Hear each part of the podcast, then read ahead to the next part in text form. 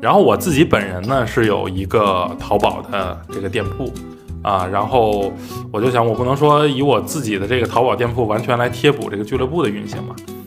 然后当时就想建一个隶属于俱乐部的品牌。这个俱乐部的品牌呢，它的英文释义叫做悠悠 Sponge Sponge 海绵的意思，Association 就是联合的意思，悠悠 Sponge Association 就是海绵悠悠球的一个联合体。那它的首字母就是 USA，这个品牌就应运而生了。哎呀，能 参加比赛是不是就是几百个人啊？大概几百个人都都多是吧？就你要放眼全国，几百个人是有可能。你们俩大概这个在国外有，但是在国内它为什么没有呢？我觉得从根本上来说，它还是还是因为国国内的这个教育教育理念的问题吧。你这个东西，你说你国内你的孩子，你搞业余爱好，什么钢琴啊、篮球啊、旱冰啊，你这都没学够，谁能学悠悠球？你而且你现在这些啊，特别想 Q 一下你，说到这块儿，你有两个孩子，你会让自己孩子学悠悠球吗？我会啊，我会让孩子，因为我俩孩子还小。等等，他们大了，我话就放在这儿，有这个节目为证，我一定会让他们学悠悠球。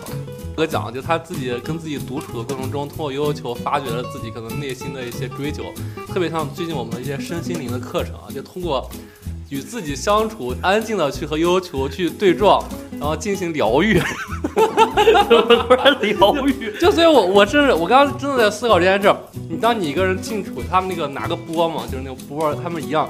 浩哥拿个悠悠球，呢一边看着他这悠悠球，一边去思考人为什么活着，就是入定，他就能慢慢的入定。这其实也不失为一个疗愈自我的方式，对吧？呃，你如果说拿悠悠球当成一个全职工作来做的人，就只有一种人，两种人。这对不起，只有两种人。第一种就是一些做的不错的国产品牌的主理人，嗯，他可以，嗯，他完全可以，因为就像我说的，他，嗯。不管是有工厂的还是没工厂的，他有工厂，他可以代工啊；他没工厂呢，他可以做这个产品的出口，可以在市场的反响还不错。这是第一种人。第二种人就是网红。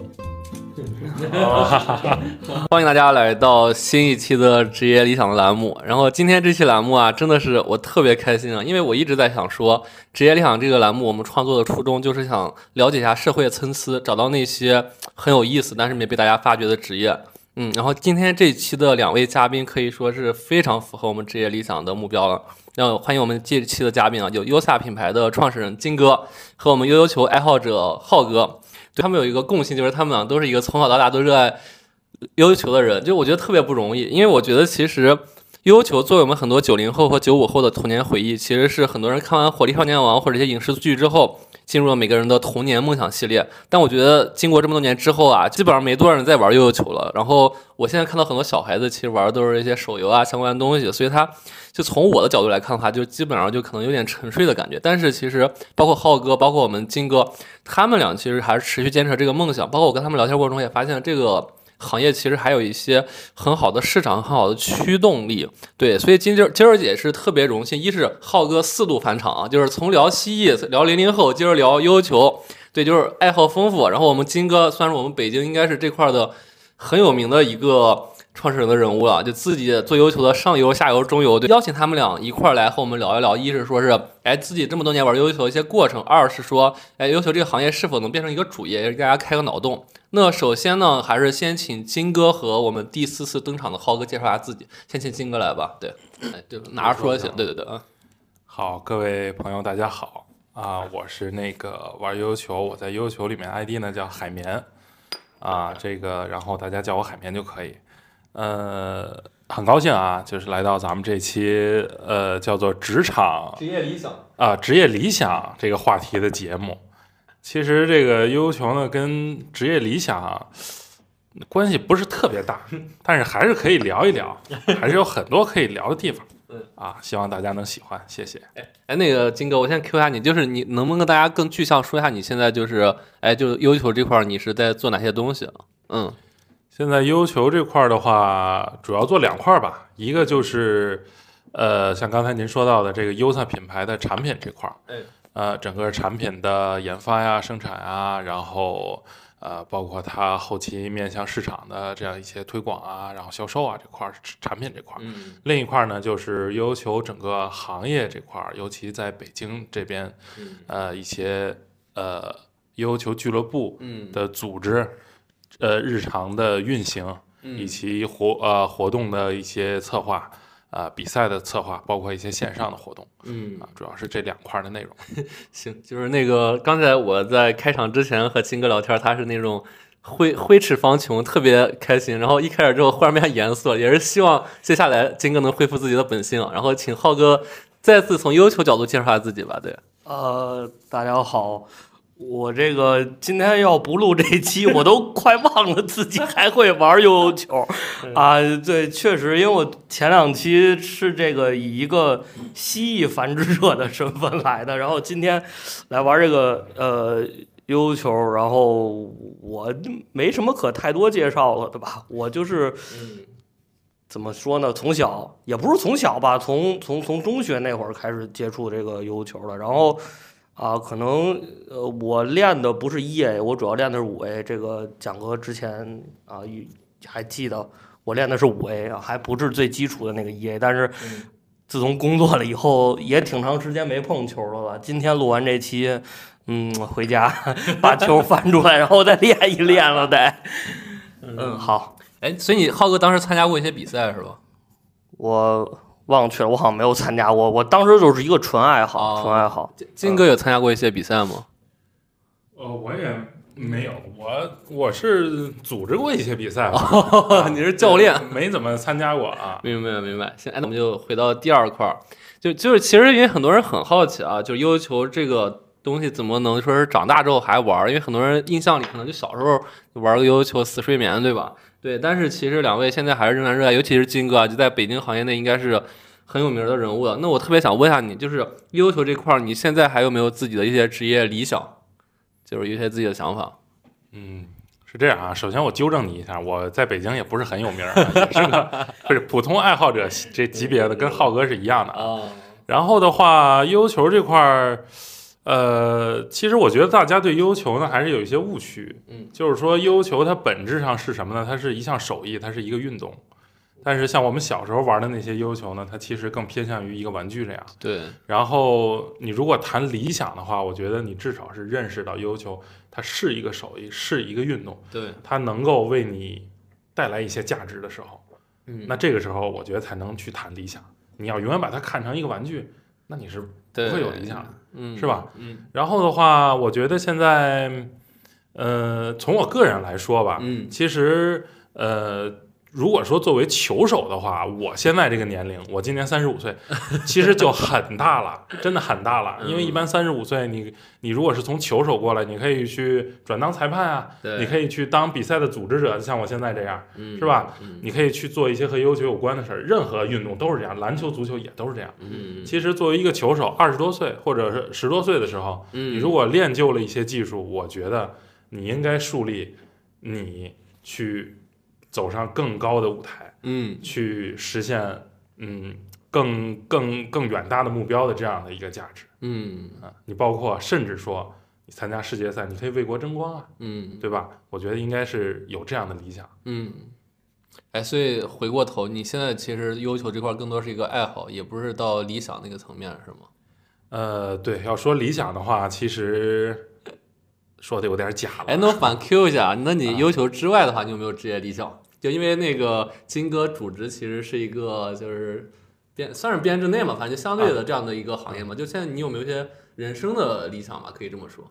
人生的理想，其实到我这年龄，到我这个年龄吧，大家的理想都差不多，嗯是吧？因为在体制内，你首先有一份稳定的工作，完了，我我现在呢有家庭，有两个孩子，对，然后其实特别简单，就是工作顺顺利利的呗，完了嗯家里平平安安的呗，啊不，实。然后就是到了这个这个这个中年男人的一个年纪，就到这儿了。嗯啊就是说，我是感觉，呃，到了我这个年纪，你可能再去谈你要去优求的理想，真的还挺困难的，明白。真的挺困难的。哎，那 Q 一下浩哥吧，就是你，哎，你抛却你之前的身份啊，就优求这块儿，你还有没有理想？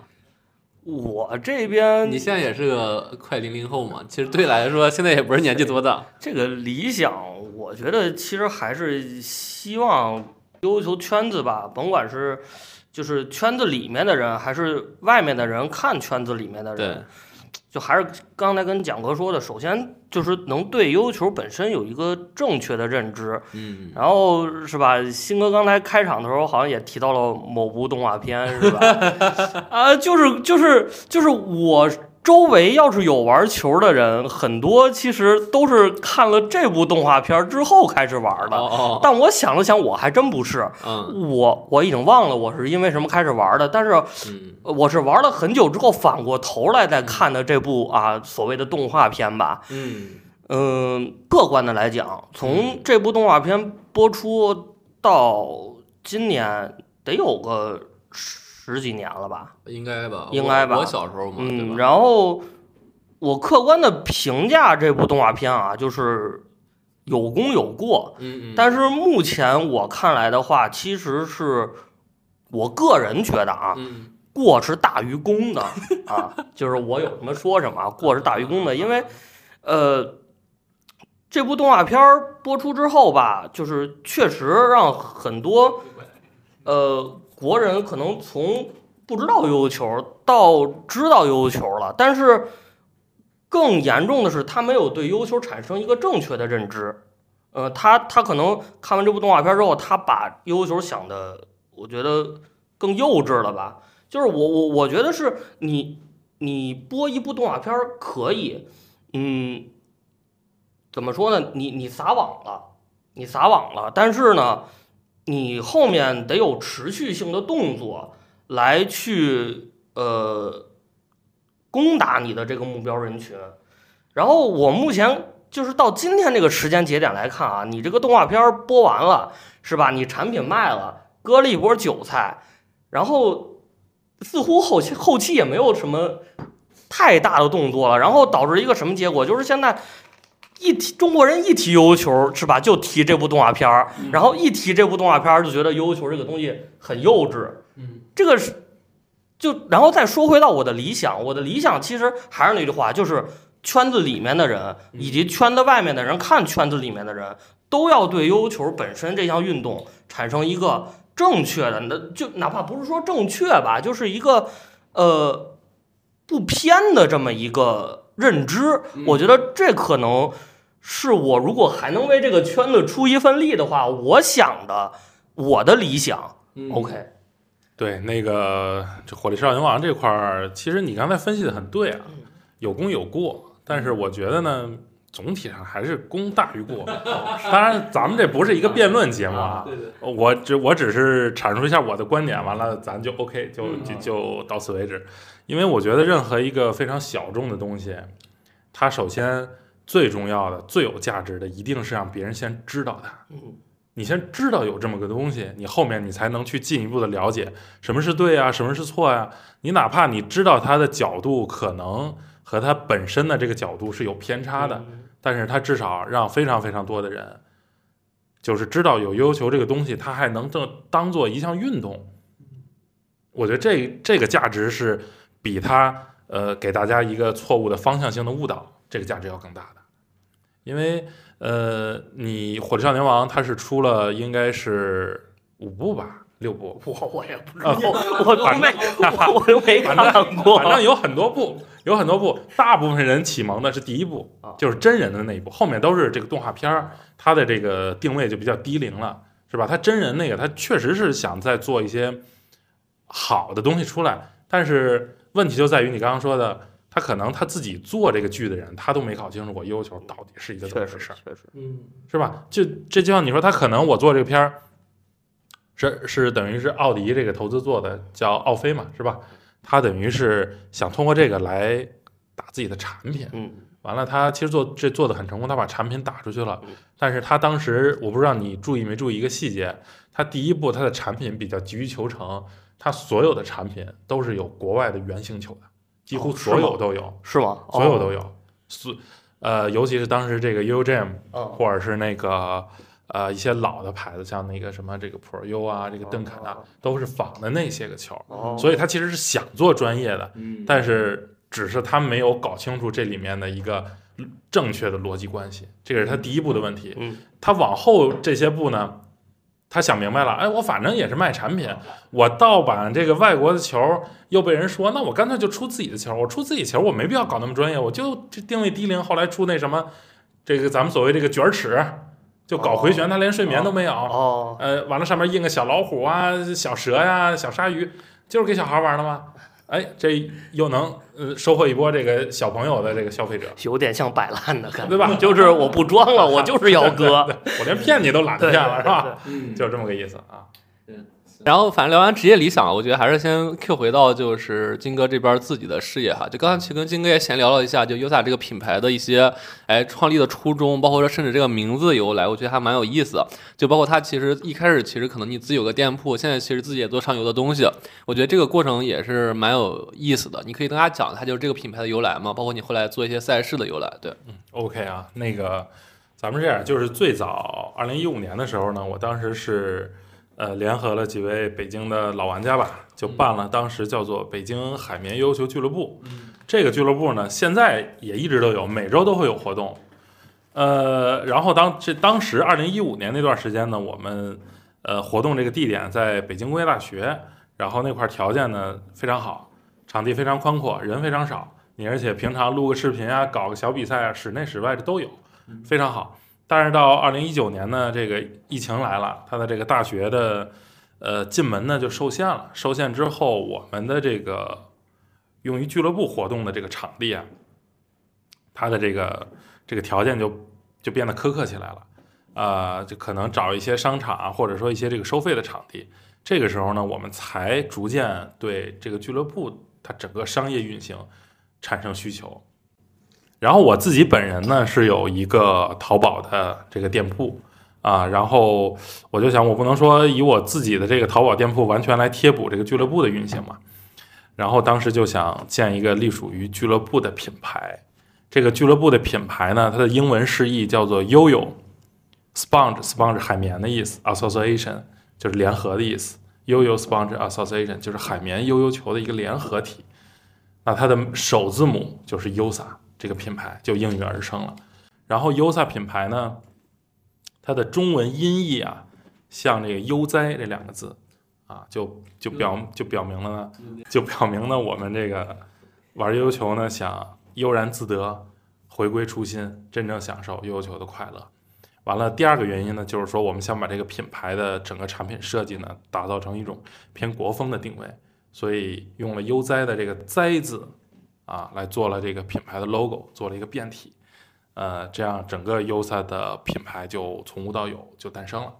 然后后这后续呢，我们用 Usa 这个品牌也赞助过很多这个圈内的比赛，这大小比赛。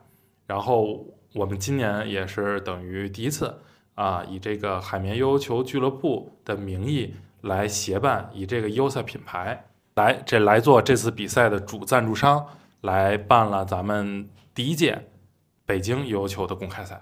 好了，就这 OK，我说这么多。OK，关于浩哥有什么要聊的？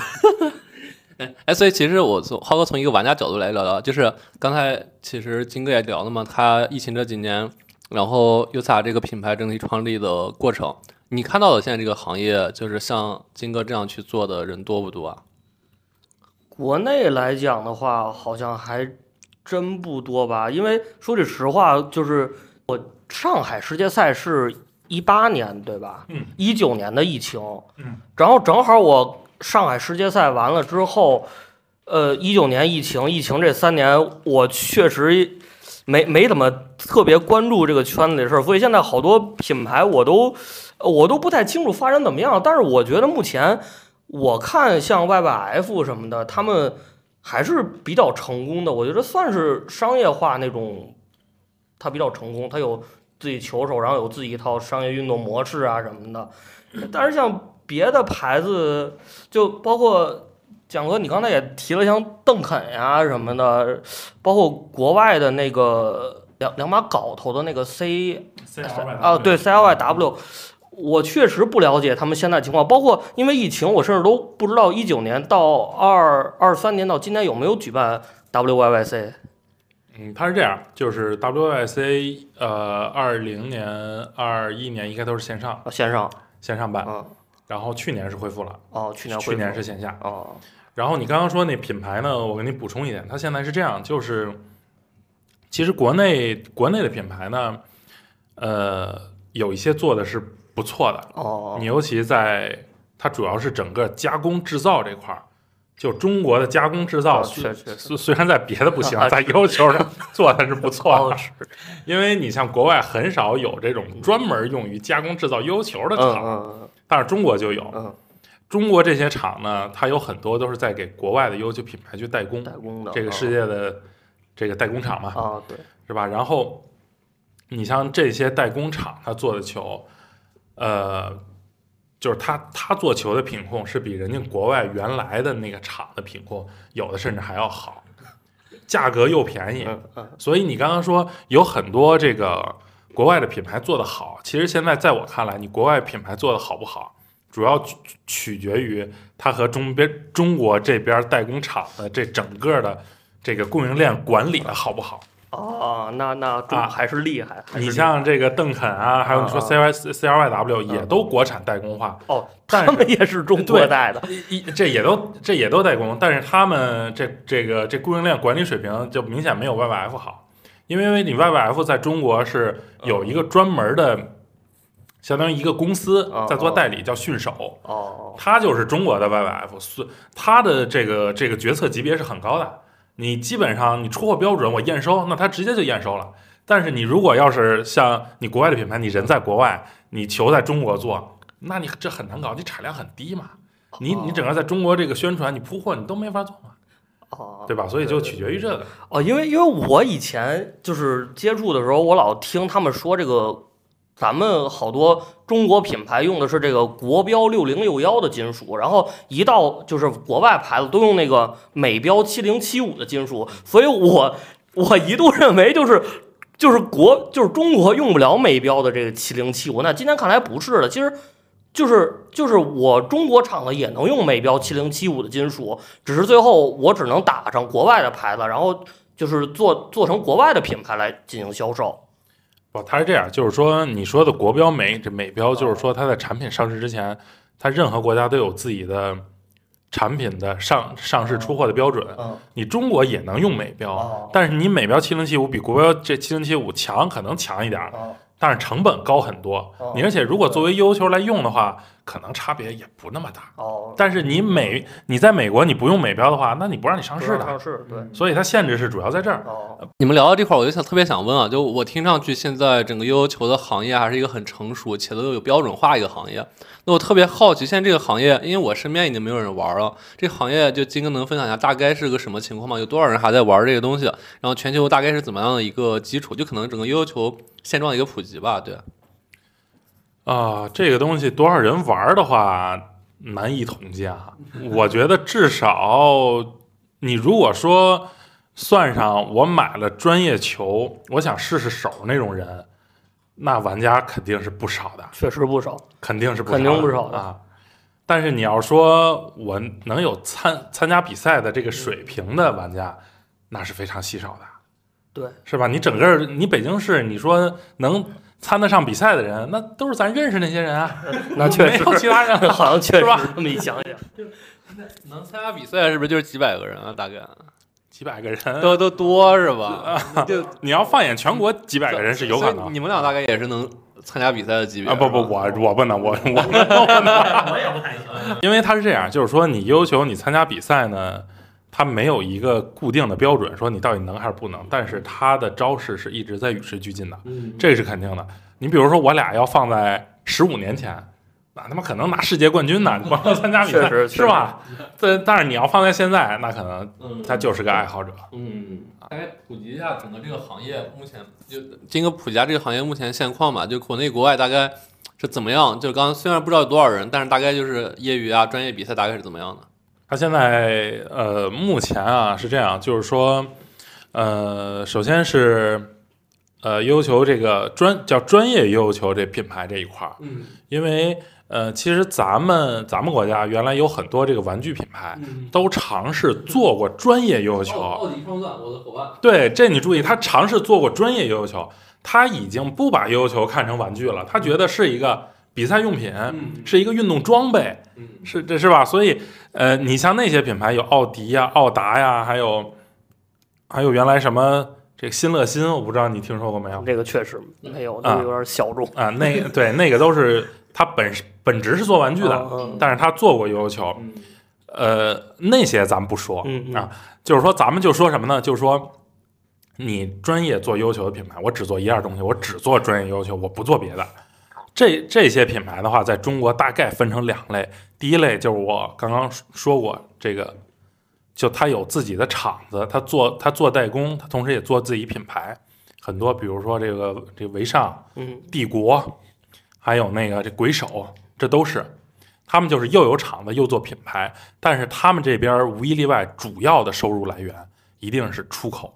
嗯出口代加工这块的这个收入来源，你整个美国、日本、东南亚、欧洲，啊球全是咱中国做的呀。然后日日本那些像像 YYR 什么的，他们也是是。国内厂。的。他们已经现在开始全面中国代工，哦，那我以后能买到便宜的外 YYR 玩然后这 TP 好像中国代工还少，嗯，但是这 YYR 它中国代工的那个牌子不叫 YYR，是一个子这子品牌，哦叫 AE，好像是啊，叫哦。叫 AE。呃，然后你其他那些美国品牌都不说了，那都是最早的，就就就就是这个主动找中国来代工的。然后这是第一类，第二类中这中国的品牌，他们没有工厂，嗯。没有工厂成本低啊嗯，不养工人，不养机器啊，嗯。不养厂房啊，嗯。他们就光做自己的品牌。嗯，就比如说像我们 USA 啊，比如像那个还有好多这 Top U 啊，嗯。这 Ace U 啊，嗯。像这些都是。当然，他们一部分的收入来源就是说嗯，他没有工厂呢，他一定自己的零售会做的相对比较好。嗯这第一。第二呢，就是说他们的一些产品有可能也通过他们的品牌去出口到国外，嗯就是他国外不是找你来代工，而是买你买你品牌的产品。对，嗯，主要就是这两类品牌，然后这个是这中国的品牌，然后现在在国外的这些品牌呢，这我刚才也说了，基本上欧美那些品牌就全被这国产给同化了，这是毫无疑问的，就没有任何一个他当地做的球了，他不可能有了。然后，然后他因为他当地做球，你像这 U Dream 什么，那他已经都倒闭了。嗯是吧？你其他牌中国代工，我成本下来，我品质又不错，卖的又便宜，那你怎你那你怎么生存？你没法生存了。嗯然后你像日本有一些，因为日本呢，就是咱们也知道，这个日本人他做事儿相对的就比较爱较真儿，嗯你知道吧？他什么事儿都非常用心。它有一部分确实还是它日产的球，嗯但是卖的很贵，而且性能也就那样、嗯啊。它大部分还是靠咱们这个中国去代工。嗯啊所以就基本上这个国外的品牌现在也没有原来那么吃香了。嗯，你原来一说这国外品牌，哇，这不得了！我有个这外国球，嗯对对对，国外谁谁球手用我的悠悠球，嗯那还那还装得下你吗？是不是？那你这恨不得第二天就世界冠军了，是吧？但是现在这个观念慢慢在转变，嗯也说明咱们就等于咱们中国在悠悠球这个市场这块儿，它的身份是有一个转变的。嗯嗯嗯。所以刚刚其实听金哥讲完之后，我发现就是两个趋势，一个其实这悠悠球世界化，第二个是悠悠球生产中国化，对吧？就是因为我我自己啊，就这段时间，其实在小红书上啊，经常能刷到一些玩悠悠球特别炫的人，然后有一个有一个大哥好像少年天才，好像就跟欧洲人就玩，我不是玩的就跟那个什么滑旱冰、滑式滑冰一样，就巨好看，就真的好多那种节奏感特别强。就就刚你们说的，就那那些人其实特像是那种专业的优秀选手是吧？那他们是有专业的培训是吗？就像乒乓球选手啊，或国家队什么，他们其实也是有一些这样专业的培训机构，然后去做这些东西，然后参参加这样的比赛，然后也能变成正业，像围棋啊这样一些比赛一样是吗？它现在是这样，就是 我还是分这个国内和国外来说啊，嗯。就是首先在国内这种机构，首先肯定是没有 啊，肯定是没有。嗯。然后的话，国内所有的线下的培训的东西，嗯。要么就是这种科普形式的啊，要么就是这个表演形式的，嗯。要么就是纯是为了卖自己这产品的嗯。啊，就是就无外乎这三类。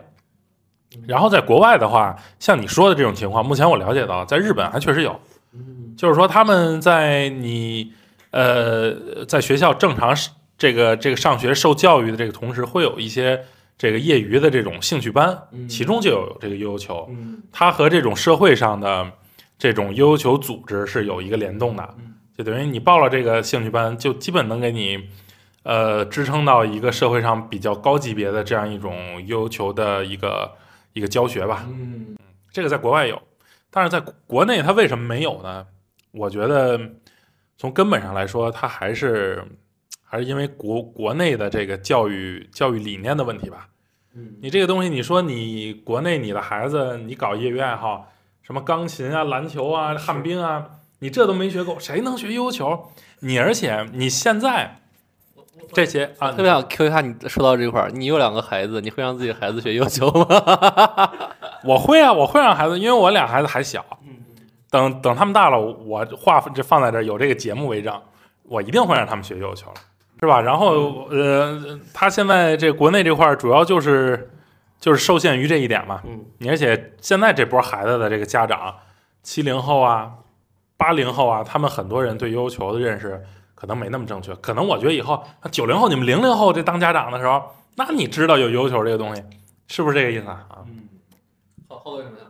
我以前练球真就是自己练，嗯，那会儿那会儿蒋哥，我不知道你知不知道，国外有个网站叫那个 U Tricks，嗯啊，对吧？它里边有很详细的这个教学视频，从最基础的就是。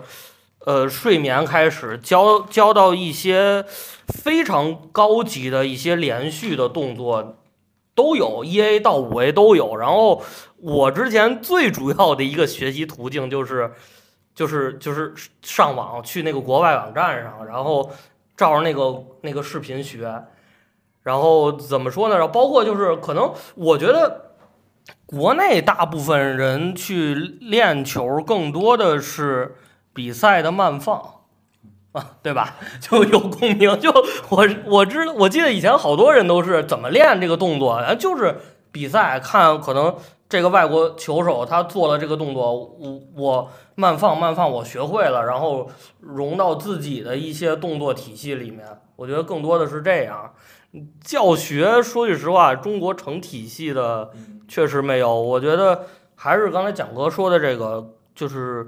整体的教育观念，包括是还是中国人对悠悠球的认知，得从根本上有改变，以后有可能才会有这个系统的教育啊，或者培训啊什么的。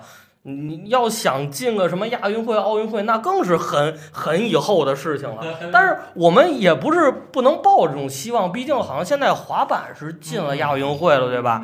其实。来说的话，滑板跟悠悠球在归类上都是有一些相似性的，都是属于极算极限算极限运动的，所以就悠悠球进这种大的体育赛事，我觉得不是没可能。但是呢，刚浩哥聊到这边，我特别想说一下，因为跟他们俩录之前，我确实悠悠球了解太少，然后去百度搜了一下，悠悠球其实它是历史特别悠久的，它是。就被定义，如果从玩具角度被定义的话，它是仅次于洋娃娃之外，世界上历史第二悠久的益智玩具，是在十六世纪的时候就开始有了。那另一层面的话，就是说悠悠球现在其实官方定义也是说，不管从智力开发、脑力开发，还是说是身体协调性开发，它都是世界上花式最多、最难、最具观赏性的手上的技巧运动。那刚刚其实两位也说了嘛，就是像滑板啊、像滑雪，甚至最近的电竞。都已经入亚了，对吧？那要求其实不管说它的比赛难度、观赏性来说，我们其实不能局限于说是小孩子，因为他确实很多动作小孩子是做不出来的，他就是持持久的练习，然后他也开发了你的脑力，对吧？他也开发你身体协调性。那我觉得这件事儿从我现在的角度来看，我觉得他完全是有资格去进入一些正规的比赛场景里的，因为他也是比的是你智力、体力各种东西的协调综合运用嘛。对，嗯，对，金哥有什么想说的？对，所以。其实这悠悠球，你放眼它作为一项运动来看，它是有自己一套非常成熟的评判体系的。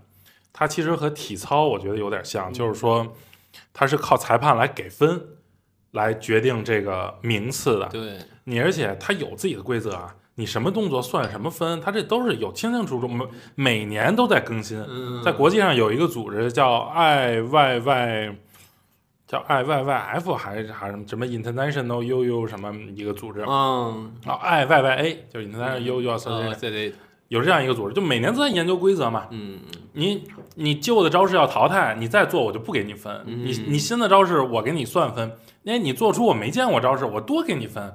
对，其实它整个评判体系是很成熟的，所以它有这一套体系在，嗯，它又有像刚才咱新哥说的，就是能锻炼你的智力啊，嗯是是吧？你协调性啊，呃，你嗯你对于你整个这个身心健康是有帮助。它现在缺的是什么？嗯，缺的就是人口技术。嗯，没多少人玩嗯，我觉得如果要是玩的人多了，普及人多了，你不管进亚运会、奥运会都有可能啊。对，对，哎，我们聊回到你们两个个人问题，对，我们宏观的其实普及，我觉得聊的挺多的，但是我还是想问，刚刚两位其实也对《火力少年王》去表达一些观点嘛，但是其实不可厚非的是，这个片儿确实启迪了一代的年轻，尤其是中国最初玩游球那帮人，其实就是看《火力少年王》启迪的嘛。那刚刚浩哥也说了嘛，就自己可能启迪不一定是来自于这个片儿，所以我特别想问下两位，哎，就是当时你们是因为什么样的契机开始玩这个件事儿的？然后后面怎么一直坚持，然后改变观念的？那要不先从浩哥开始，刚浩哥好久没说了。呃，我一开始怎么接触的时间太久，我确实可能想不太起来了，但但可能还是回到这个话题，可能是我记得我们那会儿有同学在玩儿。然后我可能跟风，当同学是不是因为看《火力少年王》才玩了这个事儿，我我不深究啊，因因为这个事现在现在已经无从考证了。但是我如果没记错的话，我应该是看同学玩儿，然后呢，我自己才开始玩儿，然后同学放弃玩儿了，哦我还在玩儿，就是就是这么个节奏，嗯。然后我觉得，因为我为什么就是一直在玩这个啊？因为我觉得这个事情对于我个人来讲还是比较有意思的。因为我这个人怎么说呢？平常身边朋友不多啊，包括就是可能就是从我养动物这块儿也是，就更更喜欢琢磨一些自己一个人能玩的东西。呃，我因为我平常不是说那种三五朋友一到周末来吧走吧吃吧喝吧，然后这种这种这种这种朋友我，我我我确实没有，我身边可能能把我叫出来的朋友也就那么一两个啊，一两个两两三个啊，然后所以就我就个人比较爱钻研这种我自己一个人能开发觉得有兴趣的事情，嗯，可能可能就之前还研究过。盆景艺术啊，这个就就有点儿就有就有点儿老气了，但是啊，我个人确实还是比较喜欢这种东西的，嗯我觉得是这样，就是说，呃，这个我首先先先纠正那个这个新的一个说法，就是说咱们嗯中国最早玩悠悠球那批还真不是看火力少年王，有比那个还早，哦，因为你这个东西就是说。就是怕咱们的这个听众里面有高手嘛，你到时候一听，你到时候一听，你是说的不对，这什么玩意儿？这这还喷是吧？啊呃，这确实不是你最早一批的玩的有很多途径，你比如说像白水那一批的，啊，水哥就非常早，他那会儿没有火力少年王哦，他那会儿就哪有火力少年王？水哥在《火力少年王》之前，前零零八年不，他零八年已经是世界第四了。哦他在之前零四零五那会儿，他就在哦，就就有他嗯。啊，嗯嗯，当然就就是说第一批人他因为什么玩儿，这这个咱就不用深究啊。啊就是说，呃，像刚才这个星哥说，这个火力少年王这儿，这确实是影响了一代人。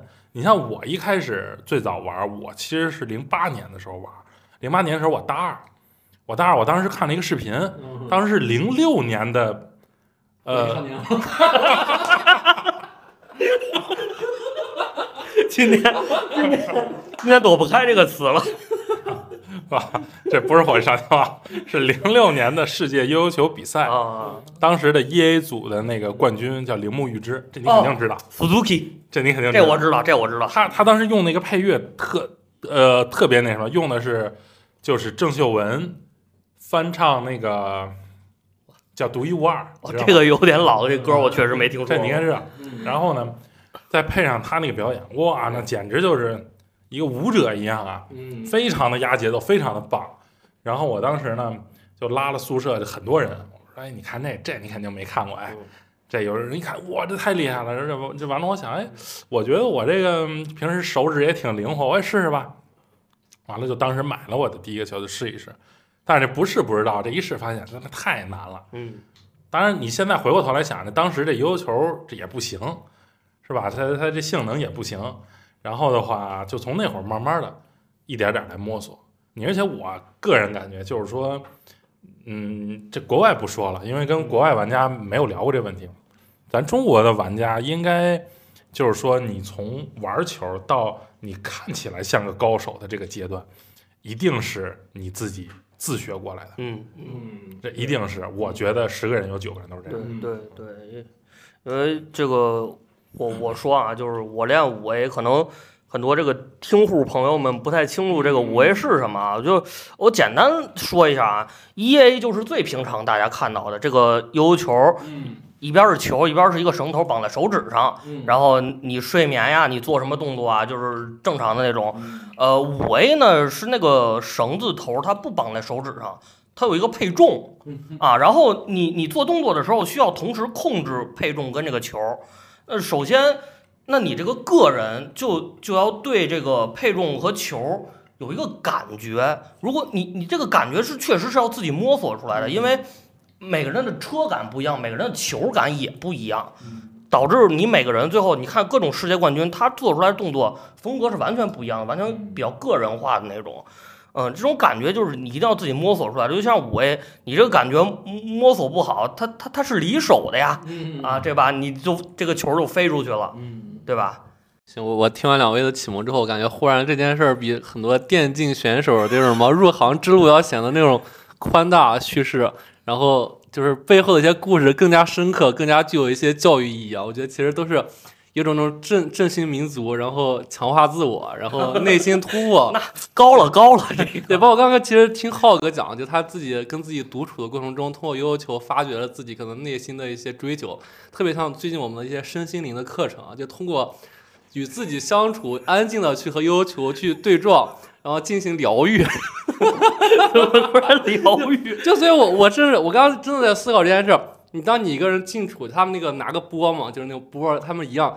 浩哥拿个悠悠球，那一边看着他这悠悠球，一边去思考人为什么活着，就是入定，他就能慢慢的入定。这其实也不失为一个疗愈自我的方式，对吧？还有练悠悠球，我觉得高手练到最后肯定是一种自我修行。对，就包括我觉得像之前那些高手，像松浦豪啊什么的，我觉得到现在玩球更多的就是自己玩的爽。我感觉哇塞，这个人又离离成仙又快近了一步了。因因为我虽然不玩悠悠球，但我其实当年学魔方的时候有一种感觉，就是魔方其实前期你也知道，就可能我不知道新哥可能也玩，就前期背不下来的时候其实很难，但其实当你把最笨的公式背下来的那一刻，就跟浩刚刚说的，可能就是境界提升那种感觉一样，就是你出去装逼都能装一年，就是别人一拿个魔方，哎，就嘣嘣嘣拼成了，就是就是你也知道，拼成第二层和拼成第三层是完全两个级别的，对，所以我觉得就是你们说那种感觉，就是每当你玩会一个动作之后，其实你马上你就知道，就行内人一看就知道，就不是一一个阶段的人，对，就我感觉可能那种感觉，嗯。对，他是这样，就是我觉得你说的很对啊。嗯你玩悠悠球，其实短期来看，比起你拿冠军啊、振兴民族啊这些，你最大的自我成就其实来自于你学会了一个新的动作。嗯你学会新的动作带来的这种成就感，那是没有别的事儿这能相比的。你说我解了一道数学题，是吧？我完成了一项工作，那跟这个完全就不在一个量级上的这种成就感。对，然后其实这个悠悠球的话，就像你说，呃，像我们刚开始玩悠悠球，就最开始都是先练收球嘛，嗯，因为你死睡眠一般人都收不上来哎，嘛。对对对，哎我能收上来这一刻，哇，我觉得，你知道社会上我无敌了，就这种感觉，你知道吧？我给你一球，你能收吗？你收不上来吧？哎，你看我给你来一个，哎就这，种感觉嗯啊，这就这种感觉，这成就感那是非常高的。嗯，确确实。哎，好，我问一个，就是我们职业联想今天嘉宾群里抛出来一个问题啊，就是其实也是我一直好奇的，因为小的时候确实我买这个，我也买过悠悠球，我也会死睡眠嘛，活睡眠、死睡眠，对，但是其实我当时买的可能就是几十块钱甚至十几块钱的悠悠球，那包括我不知道浩哥现在他那个，我看他那个悠悠球长得特别复杂，可能会比较贵。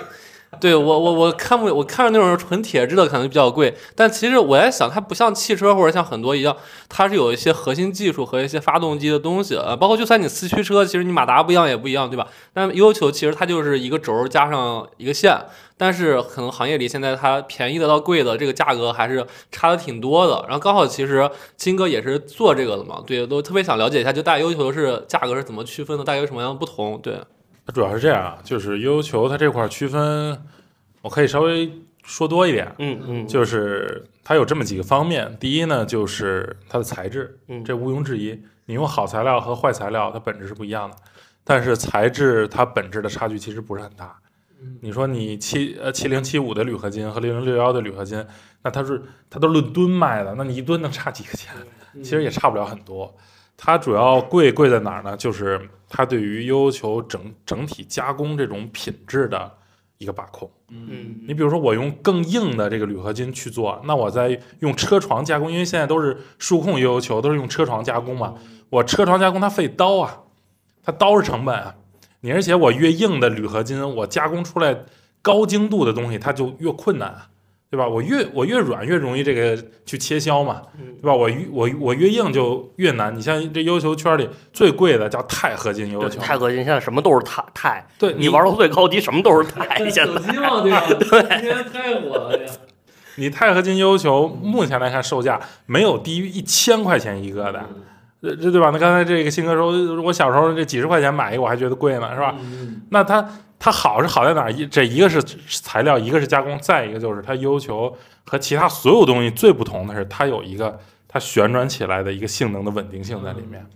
它旋转起来，你在看这个悠悠球这旋转的时候，它有一种测它的空转的方法，嗯就是它不能抖，不能震。零抖零震，对我们行话就叫零抖零震。嗯你想做到这个零抖零震，可不是简单说我两边就一样重，拿秤一称完了，不是。嗯它对于这个同心度有要求，嗯对于它整体的设计是有要求的。嗯你这个东西，我加工出来一款球，我加工了一千个，我不可能一千个完全零抖零震，再精密的机器也不可能。嗯那我怎么办？我可能我一千个，我根据球形设计的不同，它材质的不同，可能有这有的有九百个零头零震，可能有的有六百个零头零震，可能有的有五百个零头零震。嗯那好，那那些不零抖零震的怎么办？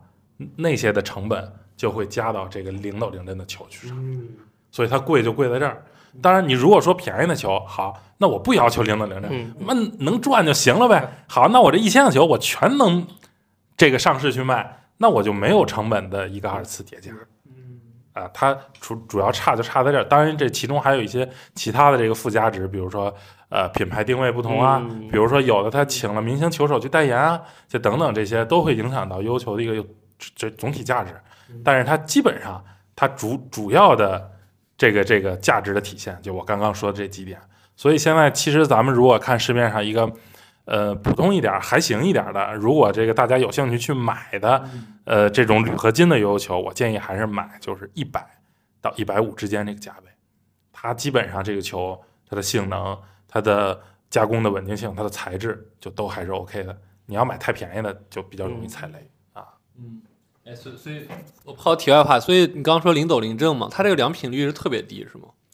也不是特别低，这个要看你球形的设计，不不一样的球形不一样。嗯它有的球形它良品率很高，但是它不好用。哦，它这个嗯球形就像刚才这浩哥说的，你球形决这决定了你玩这这个球的手感，嗯，它的重量分布是不一样的。明白。我重量分布越靠中间呢，可能就它稳定性高，这但是我操控起来差点儿；越靠外边呢，它稳定性会低，会低一点，会容易抖。但是我在做加速啊什么，这这种就容易一点。所以我在思考一个问题：有没有某一个良品率特别高，且它用所谓钛合金啊或者一些做成零抖零震的？那他如果这样的话，我我我何不生产一千个、一万个，他只卖这一种，然后卖给别人，那我不是赚大了吗？就是没有这样一个方式吗？这可以，这个又是你这这就就你刚才说的，又是提到另一个层面的问题。这这层面问题，我刚才其实没讲，也不太想讲，但是你其实说了，啊，那我就讲一下。就是说，还有一个决定了它成本是啥，嗯就是说你刚刚说的数量。嗯，也就是说，其实你也能看出来，现在这专业悠悠球它一次性生产的数量不会太多。哦，它如果要特别多的话，它成本就能摊下来，它有一个边际成本嘛，慢慢摊下来。但是它为什么不会太多？就是因为这受众太小。哦，就跟你买椰子鞋或买一些限量鞋一样，你一对旦做多的话，这鞋就不值钱了。对对，嗨，所以这东西应该是说，不是成本决定价值，而是说数量决定了价值。呃，你在一定规模上来讲是这样的。嗯，哎，所以聊到这，我就继续 Q，也是我们嘉宾群里特别好奇的问题啊，因为其实现在金哥虽然是业余爱好做这个，然后小有规模，但其实对你来说应该是主业才能占你生活绝大部分的资金来源嘛，对吧？就你们这行现在有没有人，或者说除了那些大公司之外，有没有人靠做这个能变成全职工作，然后能活得比较好？你有没有看到，或者浩哥有没有看到？C 三啊，C，我突然就想到 C 三是反输是吧？呃，对 C 三肯定是可以，对吧但但是 C 三你别忘它是在香港，对，它在香港那整体的运作成本是要高很多的。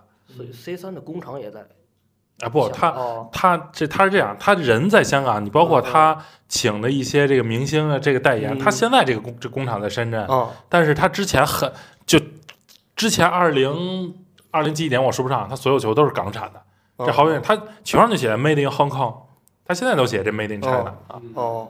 啊，所以有没有一些你们认识除了他之外？呃，现在是这样，就是说，呃，你如果说拿悠悠球当成一个全职工作来做的人，就只有一种人，两种人。这对不起，只有两种人。第一种就是一些做的不错的国产品牌的主理人，嗯他可以，嗯他完全可以，因为就像我说的，他，嗯、不管是有工厂的还是没工厂的，他有工厂他可以代工啊，嗯他没工厂呢，他可以做这个产品的出口，嗯可以在市场的反响还不错，这是第一种人。嗯第二种人就是网红，哦，懂了懂了懂了。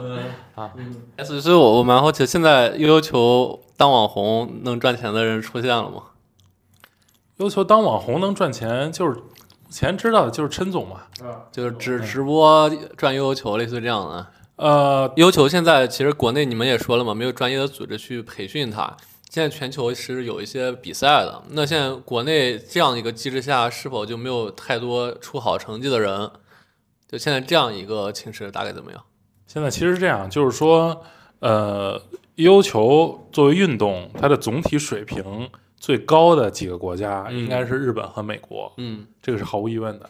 日本我记得在二零几几年的时候，它是包揽了悠悠球世界赛一 A 到五 A 全组别的冠军。嗯全是日本选手。然后美国选手呢，他主要玩一些创意啊，啊一些这个呃什么什么招式，哎是源自他的嗯啊，这这个是美国选手的特点。嗯中国选手呢，目前其实在亚洲的成绩，如果抛开日本的话，还是不错的 啊。呃然后如果说在世界上的话呢，可能呃欧洲有一些选手也还不错，嗯，就像你刚刚说，你看过一个视频，是是一个欧洲什么的，嗯，呃，这欧洲选手也还不错。完了，其他的那也没啥州了呀，非洲选手应该也不玩。这北南极洲也没人啊。是，然后的话，现在你像近两年是涌现了韩韩国两位球手，那个那个 Mir Kim，嗯，这你知道，他们是一个兄妹，哦，对，这个那那玩的，嗯，那个玩的是目前是应该是他们是占独一档的，嗯。嗯，玩的是非常好。明白，哎，那其实现在有没有就是趋势啊？就有一些更多的培训班去做悠悠球这件事儿这个东西就又聊回刚才的问题了，啊就是没有是？呃，你有趋势有做这个事，你一定是一有一些这个结果去导向它的。啊你你现在就等于，你像我，像浩哥，像其他所有不管北京哪儿，你为什么要去做优秀这件事儿？就因为喜欢嘛，对吧？你除了喜欢，你有别的原因吗？没有吗？目前，所以这个就是他目前没有一个很好的大趋势，没有一个很大的受众的一个重要原因。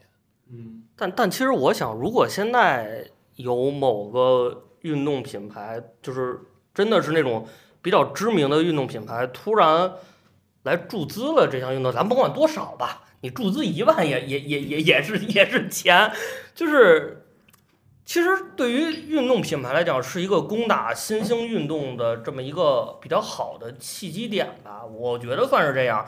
那对于这种赞助新兴运动，更多的可能是一种细水长流。我可能短期内看不到什么特别高的回报，比如说每年我就给这一项运动，比如说啊，我全球可能就就呃不全球说大了，然后中国吧，投个几十万，甚至可能都不到。但是呢，我每年都稳定的投着，呃，这样的话，可能过个几年，或者是更多的点儿，十年左右，这个运动可能有一个就是这种新兴运动有个更更更上一个台阶、更好的发展了。然后，那这个品牌可能在这项运动的受众群体里面一下就火起来了。就可能我一个品牌，我多投几项这种运动，新兴运动，走这种农村包围城市路线，那可能可能对于就是国产，呃，就也不不不不一定国产，就是对于这个品牌来讲，可能是另一个就是打入蓝海的这么这么这么一个契机。因为我知道的，现在极限运动可能就是红牛，红牛赞助各种像跳伞呀，包括玩自行车，他们那种坠山，就直接骑个山山地自行车从从悬崖上往下坠的那种，也就是红牛在注资这种极限运动。我还真没有见到过别的哦。我真真不清楚有别的是不是特别大的品牌来注资各种极限运动的，还还真没有，可能就红牛独一家，我就赞助极限运动。嗯，那那我感觉路漫漫其修远行啊，可能还是看他啥时候进入正规运动项目。对，那那那其实我还是想代表群里去问了一个问题，就我们群里很多的朋友都说是小时候其实也玩，包括看火力少年王嘛，又回到对看完之后确实带着起热情去玩。但后来其实玩着玩着，跟玩那个小时候那个扑克牌一样，就玩着玩着不玩了，或者说是玩赛车一样，玩着玩着就不玩了。但是其实它不像于赛车或者说玩那些扑克牌一样，它是确实是有技术含量的嘛。就两位其实畅想啊，就是你们觉得就是现在有没有什么样的办法，或者说是有没有它其他的一些方式，能让大家去哎热爱这项运动？就是它有没有一些其他的亮丽的点？我举个例子，有个有个嘉宾提一个，比如说是让他疯狂做联名。比如跟小朋友喜欢的《斗罗大陆》，或者说更成熟的品牌，像陈冠希什么做联名，是否能带起大家去玩他的热情？你们有没有一些觉得好的方式？嗯，其实现在，呃，他是这样，你如果要是说，嗯、你硬找它的点去想推广它的话，其实并不是说特别难的事儿，因为现在其实很多这个优秀的网红都在做这样的一个事儿。你很多年轻人啊、小朋友什么刷这个短视频啊，或者说你看一些这 B 站啊什么这些视频，对优球他是有兴趣的，他有兴趣他也会买，但是难就难在什么呢？他买完之后，第二步就没有然后了。嗯嗯他就放在那儿了。嗯然后后来，因为我自己也卖油球嘛，我对我的一些这个客户啊，我有的时候会做一些这个回访，比如说，哎呀，你买回去用着怎么样啊？这觉得这球怎么样啊？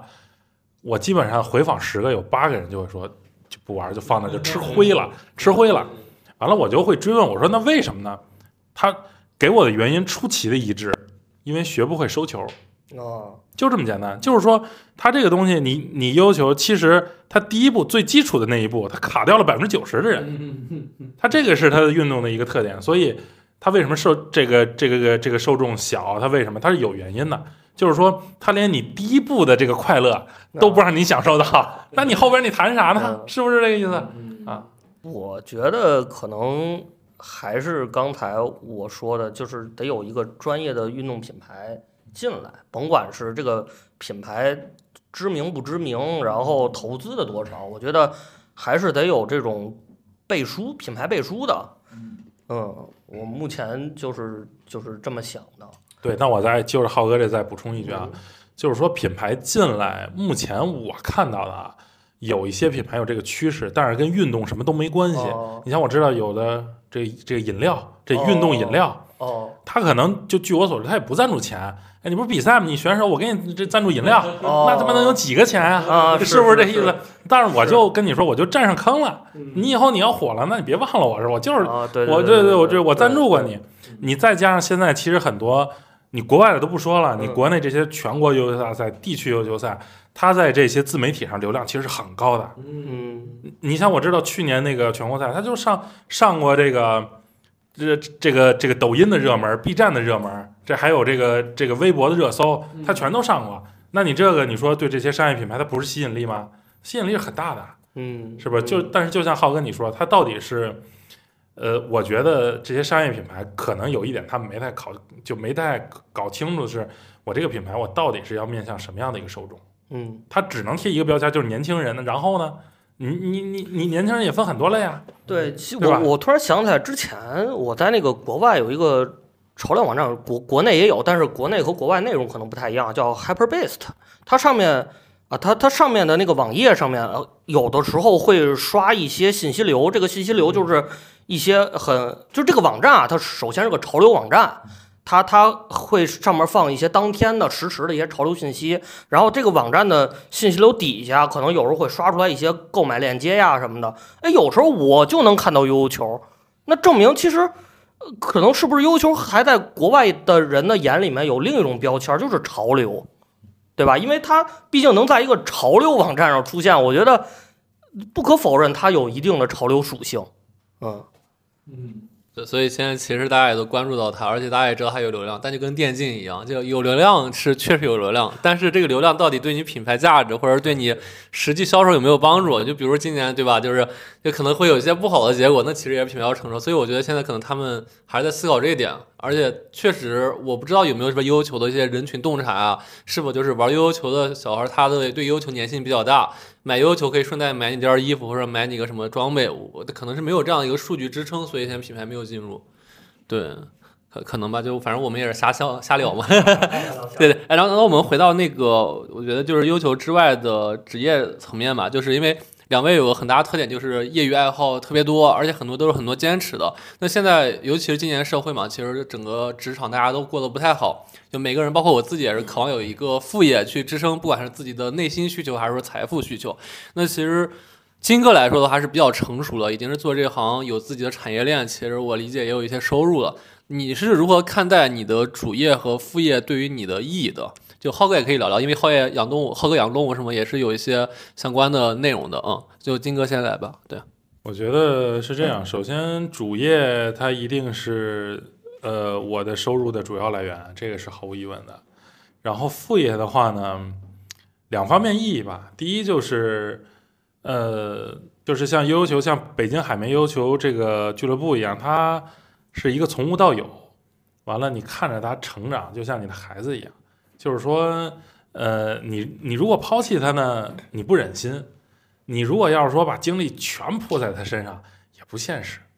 所以呢，我想呢，就是说，在副业这块儿呢，更多的还是一个，呃，还是一个说我自己的一个个人的追求吧。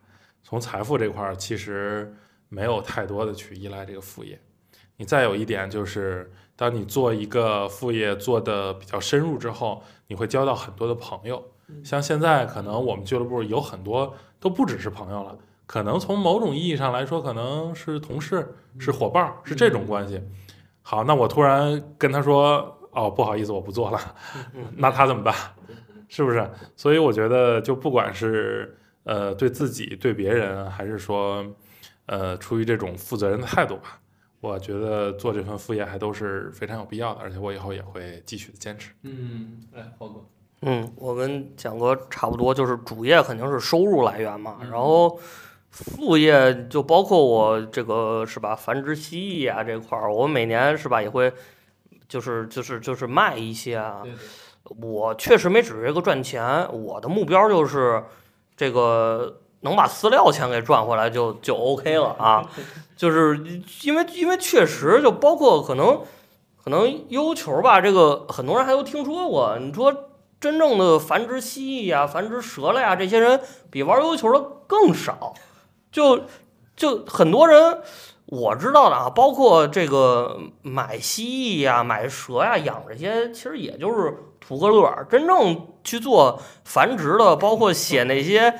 对吧？这个基因图谱的，就是我我我每每一代怎么怎么怎么做怎么配种，然后出呃繁殖的子代会有什么什么这种基因呢更少，对对吧？所以还是一个是爱好，就是还是一个爱好的事儿。对，包括就是浩哥，其实繁殖蜥蜴，我相信你跟你群里的那些真正在繁殖它的人，大家现在建立的联系，就是只有我懂你，别人其实你根本就进入不到我的内心，对吧？甚甚至没有交流的人都会一说，哎，我养什么什么，你养什么什么，就感觉都会有一种共鸣，共鸣，共鸣。嗯，对啊，真真的特别好。那那其实回到这，我也想问问两位啊，有没有给一些现在，因为确实现在社会里的很多年轻人或者成年人吧，他们其实就因为工作也没有什么动力或者什么看法了，所以对这些可能没有理想的社会成年人吧，两位有没有什么一些建议？就从你们其实用副业去养活自己内心的一些经验来说，嗯。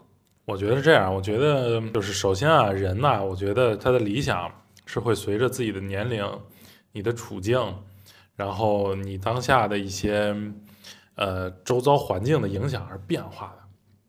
我觉得像这个疫情以来，其实呃咱们所有人吧都经历了很多，都很不容易。然后可能这里边，我想有很多人就可能会放弃了自己的理想。嗯。所以我觉得，就是说，在我们有理想、想做一件事儿的时候，就要马上的、立即的去做。我觉得不用有太多的犹豫。嗯，你拿这个要求来说，哎，我今天我听了这期节目，或者我看了个视频，我想玩，我就可以试一试啊。我为什么要担心别人说我幼稚啊，或者怎么样？没什么的，是不是？我小时候也玩这个过来，我看一看现在的优球到底发展到一个什么程度了。我或者我就去追寻一下。我的这个童年回忆，我不求任何的成绩，就是想玩一玩、试一试、看一看、见识见识。我觉得这个意义都是很好的。我觉得不，这个这个，不管你有多么远大，或者说，呃，这个这个这个多么不远大的理想，我觉得都应该，呃，尽快的把它付诸于实践。我觉得这，我就我觉得这样的话，就是对于咱们整个生活的这个体验啊，呃，可能这个价值会高一些。就像那句常说的话吧，就是明天和意外，你不知道哪一个先来。确实，确实是这个意思。对，因为我我特别赞成蒋哥说这话，因为就是，尤其是这这三年吧，这三年可能不仅是，呃，不仅是疫情的原因，然后可能，呃，大家不知道的是，就是这一一两年，我们家中的这个老人吧，也是。也是相继的离世了，然后所以可能我对蒋哥刚才说的更有感触，就是就是人的这个生命确实只有一次，就是想做什么立刻去干，然后因为有的时候你一旦就是有什么念想，说我拖一拖再干，或者是等两天再干，有可能这辈子你都不太可能干得起来了。你就包括可能我最近在做一件小事儿，我最近在收拾屋子，来断舍离。我想到了这一点，我立刻就去收拾。确实，因为我我我我上个月也不是上个月吧，就是最近半年环视我这个屋子，哇塞，杂物太多了，没有用的东西太多了，我必须做一次断舍离。我现在的一个标准就是精和简，啊，就是每天就是使用率很低的东西，立刻就断舍离掉。我发现。不仅我的屋子干净了，我可能每天的生活，你的心灵可能也对，也更加的那什么了，嗯，就是这个意思。哎，行，哎，那回到一个优球本身的问题，就是其实面对当前可能很多放弃优球的人，或者很多没接触优球的人，就两位老师，其实有没有一些想说的？就相当于优球普及吧，就是给大家一个建议，或者给一个推广吧，就是哎，为什么要来玩悠悠球？为什么继续来玩悠悠球？有没有想说的话？我觉得，我想对大家说是这样，就是，呃，咱们这一代，不管是七零后、八零后、九零后还是零零后，其实大家都不知道，其实你是你自己是有这个悠悠球基础存在的。你至少每个人拿到球，你都知道他是得往下甩着去睡眠的，这就是基础。所以说，呃，你觉得我不会玩啊，太难啊什么的，我觉得你错了，你是有基础的，你可以试一试。这个就是我想对大家说的。嗯，好的。反正我也是吧，就是鼓励身边的所有人，我觉得甚至老年人更可以去接触悠悠球。就是我觉得老年大学嘛，对吧？就是哎，对，就是治老年痴呆，真的。对，这这个真的，他活动手动手手部肌肉呀。我觉得就是今天聊完了看，我觉得悠悠球不一定非得小孩玩嘛。我觉得任何年龄段都可以尝试悠悠球。我觉得甭管。练的好与坏吧，这也算是人生的一段经历。可能过多少年回想，哎，我以前玩悠悠球，可能我玩的还不错，然后还有这么像不不说是手艺吧，这这么个技术。多年回多年之后回忆起来，包括我现在回忆，我当时练五 A 玩五 A 的时候，我也觉得挺有意思嘛。咱先且不说我被这个骰子和球砸过多少回脑袋吧。你现在想想，我觉得也是人生一段很很快乐、很美好的经历。对，哎，浩哥说的太好了，忽然开个新思路哈，就老年玩悠悠球其实真的是个不错的选项。对，因为我们最近确实一直在思考，这个老年大学到底该学点什么东西，因为我们现在都早衰了，可能现在对。对，早退休人太多。哎，最后一个问题啊，就是，就我觉得这个问题应该很明显的答案，就是如果回到二十岁，你还会做出当时的选择，成为如今的你吗？我觉得其实我对两位的定义可能是，如果回到当年玩悠悠球那一刻起，你们还会做出当时选择吗？就是一是说要不要选择去玩它，二是说是有没有想过再回去的时候直接把它当成一个主业去当一个更推广大使的角色？呃，那金哥先开始吧。我觉得这样，那个。在做出这个选择是肯定的，呃，但是你说这个选择的程度的话，呃，说变成主业，其实我觉得还是相对比较难的，因为呃，不管是你也好，我也好，就咱们都是怎么说呢？从九年义务教育到高中到大学到读研究生这个过程来出来了，那没有任何一门课是在教你玩悠悠球，你想放这放弃你读这么多年书。去做一个目目就目前来讲可能还不太明朗的一个行业，不管你内心有多么的热爱，你如果选择去做，那你一定是太冲动，嗯，这个是一定的。所以我想从理性的角度来说，我觉得我当年的选择肯定没有错，肯定还是我现在的选择。但是从过程来看的话，呃，我觉得可能呃还有一些。这个值得去改进的地方吧，比如说当时线下活动的一些组织上啊，比如说一些呃这个要求更多的一些推广方向上，但是你我这个总的这个这个选择应该是没有问题的。浩哥，OK，我我跟蒋哥一样，我肯定还是会选择玩的。然后呃，我可能没有蒋哥这么多的，我说包袱也好吧，因为毕竟蒋哥也开店，也有这个。呃，自己的俱乐部，然后现在又有自己的品牌，呃，我可能比较纯粹一点，我就是因为有乐趣，有是个爱好，我当然会，如果重来一遍的话，我当然会去选择悠悠球。嗯，节目的最后两位还有没有要留给听众的一句话？还有吗？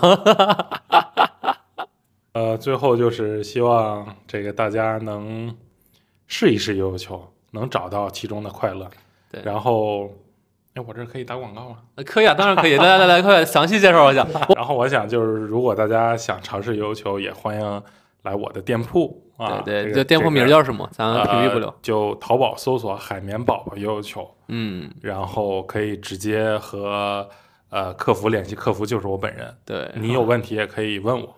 嗯。啊，然后也欢迎体验我们 Yosa 的产品。对。Y O S A。啊，Usa 这个品牌的悠悠球，包括我收到一个 Usa 的章程，有一定基础的悠悠球爱好者，其实也可以加入 Usa 这个组织，对吧？对对对，如果有一定基础并且有这个意向的话，也可以欢迎，呃，来来 Usa 加入我们。能一起玩是那个什么 E A 比赛达到三十五分还是什么一个标准？对对对，是有那么一个标准。如果有兴趣，我可以可以 可以私下加我吧。然后的话，然后咱们 啊再细聊这个，就说来话长了。对对对，金哥这块的话，我也会留在 show notes 里啊。就真的会有需求的朋友，真的特别建议，因为金哥这么聊下来，我觉得是一个真正对这个行业在热爱的，真的想推进这个行业发展的人。我觉得其实跟他交流的话是。不是说淘宝一次体验，或者说加入一个民营的组织，一定是会有所收获的。对，嗯，浩哥，呃，没尝试过悠悠球的朋友们可以去尝试一下。现在已经在尝试悠悠球的朋友们呢，呃，不要放弃。然后现在已经是悠悠球高手的朋友们呢，继续努力。太太太太领导，好，谢谢大家，谢谢金哥，谢谢浩哥，这期真的特别丰富，我也大开眼界。希望我们。国内悠悠球的比赛越来越正规化，然后国内有更多的悠悠球俱乐部、悠悠球的训练班，也希望未来某一天真的悠悠球可以进入亚运会、进入奥运会，成为所有年轻人真正的一个当做立身之本的专业运动。我觉得那一天迟早会到来的，也许在不久的将来。谢谢大家。